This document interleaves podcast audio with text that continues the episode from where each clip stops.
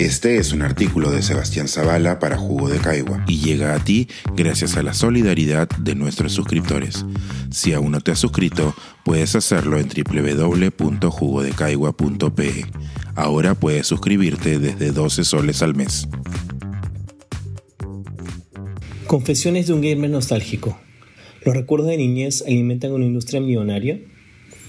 El aspecto emocional es de suma importancia cuando se está consumiendo cualquier tipo de producto cultural. Si una película nos gusta, si la pasamos bien con una canción, o si una novela o telenovela nos hace llorar o reír, es porque nos hace sentir algo.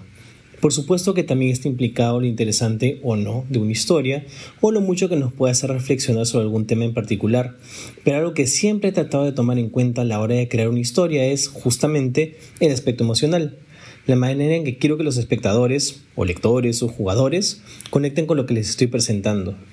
Esto, como se imaginar, es algo muy importante también en el mundo de los videojuegos. Obviamente se trata de una expresión artística relativamente nueva, sobre todo si se la compara con el cine, la radio o por supuesto la literatura. Sin embargo, durante los últimos años, cada vez más juegos han ido tomando elementos o han sido influenciados precisamente por aquellas maneras más antiguas de contar historias. Muchos videojuegos de gran presupuesto de hoy en día buscan ser más cinematográficos y relatan historias a través de momentos interactivos, pero también a través de cinemáticas, escenas animadas y protagonizadas por personajes similares a los que uno podría encontrar en una serie de streaming, en películas animadas o hasta en películas protagonizadas por seres humanos reales. Pero todo esto me lleva también a pensar en la nostalgia, es decir, algo que resulta inevitable, especialmente cuando uno comienza a hacerse más viejo, uno comienza a tener recuerdos cada vez más idealizados de su infancia o adolescencia, pensando en los famosos viejos tiempos, cuando había menos estrés y responsabilidades financieras.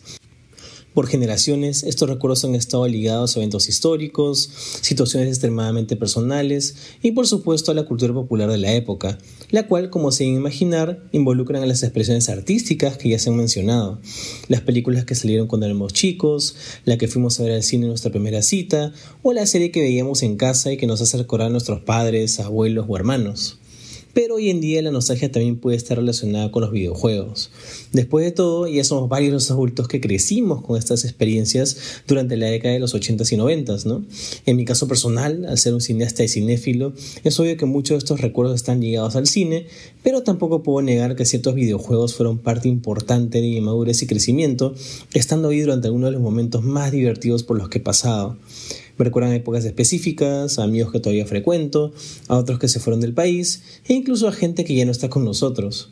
Tiene sentido entonces escribir un poco sobre esto, considerando además lo terrible que es mi memoria y de qué manera deseo preservarla.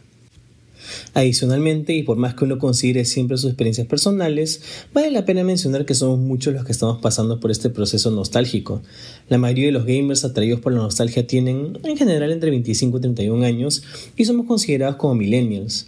Esto ha dado lugar al resurgimiento de varios videojuegos de nuestras infancias, ya sea en versiones remasterizadas o con remakes donde la experiencia se recrea desde cero de relanzamientos de títulos para Super Nintendo en la consola virtual de la Wii, uno de los sistemas más populares de la historia que, dicho sea de paso, apeló principalmente a un público que nunca antes había jugado videojuegos, hasta remakes recientes como Resident Evil 4 para consolas modernas, buena parte de la industria está apelando a nuestros recuerdos, a nuestras experiencias del pasado y a las sensaciones idealizadas que todavía seguimos buscando.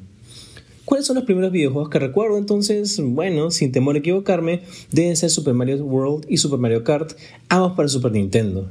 Incluso aquellos que no se consideren gamers o que tengan experiencias muy limitadas con los videojuegos, seguramente sabrán a qué me estoy refiriendo. Super Mario ha sido parte de la cultura popular ya por varios años y prácticamente no existe persona que no sepa quién es, o dónde aparece, o cómo luce, lo cual va a ser reforzado con la tan esperada película animada para cines. Por ende, cuando hablo de estos juegos, estoy seguro de que se le vienen a la mente imágenes muy particulares. Personajes pixeleados moviéndose horizontalmente o hacia el fondo de la pantalla, participando en violentas y coloridas carreras. Ahora, yo no tenía un Super Nintendo de niño, por lo que estos recuerdos provienen de haber jugado estos juegos en la casa de mi primo, en reuniones familiares o cuando iba a visitarlo. No solo se trata de mi primer recuerdo relacionado a los videojuegos, lo cual ya de por sí es significativo, sino que también me recuerdan a mi familia, a un primo que ya no vive en el Perú y a lo que uno siente cuando la pasa bien con gente cercana, divirtiéndose de pequeño mientras los adultos están en otro ambiente de la casa, hablando de sus cosas aburridas de adultos. Ya saben, impuestos, dinero, política, salud, ya saben, nada importante. Mientras toman bebidas que saben feo, nada peor que el alcohol a esa edad, ¿verdad? Difícil no regresar mentalmente a la infancia con esa clase de recuerdos. Tuvieron que pasar unos años pues para que finalmente me regalaran mi primera consola de videojuegos, con la cual terminé generando más recuerdos.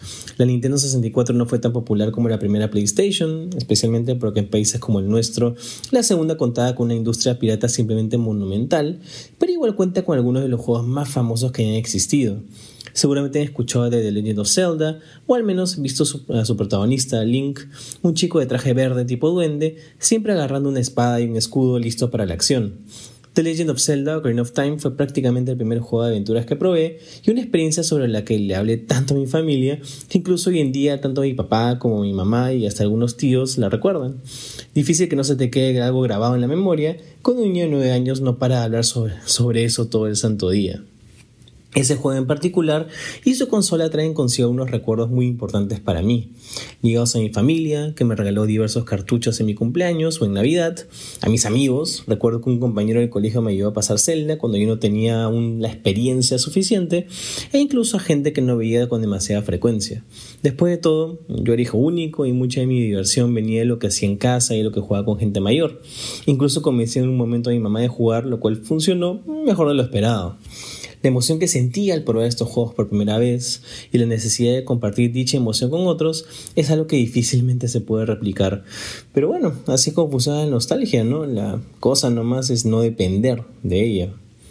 Es así pues que somos una generación que incluye los videojuegos como parte de sus recuerdos más importantes, que ayuda a convertirlos en una expresión artística, en, arte, pues, ¿no? Precisamente porque les hemos dado un valor emocional similar al que le damos al cine, a la música o a la literatura. Y somos por supuesto la generación que ayudó a que consolas nostálgicas como la NES o la SNES Classic se agotaran en horas, obligando a que Nintendo publique tweets de emergencia sobre su escasez no solo tenemos estos recuerdos vividos en nuestras cabezas, también estamos interesados en revivirlos, buscando los relanzamientos de los juegos de nuestras infancias o hasta diciendo polos o zapatillas en diseños retro, como para que el mundo sepa lo mucho que nos importan estas franquicias. Los videojuegos además nos otorgan experiencias interactivas entretenidas, pero también son capaces de contarnos historias interesantes, adentrarnos en mundos muy diferentes al nuestro y hacernos sentir como parte de una aventura emocionante, no viéndola desde lejos, apartados, sino interactuando con ella directamente. Todo esto resulta en experiencias emocionalmente significativas que, por supuesto, generan recuerdos que se nos quedarán grabados en la cabeza por años o que por lo menos se quedarán grabados en artículos como este por si nuestras frágiles memorias nos fallan.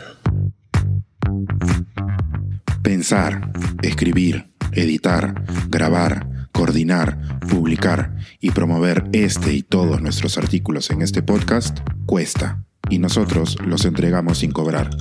Contribuye en www.jugodecaigua.pe barra suscríbete y de paso espía como suscriptor nuestras reuniones editoriales.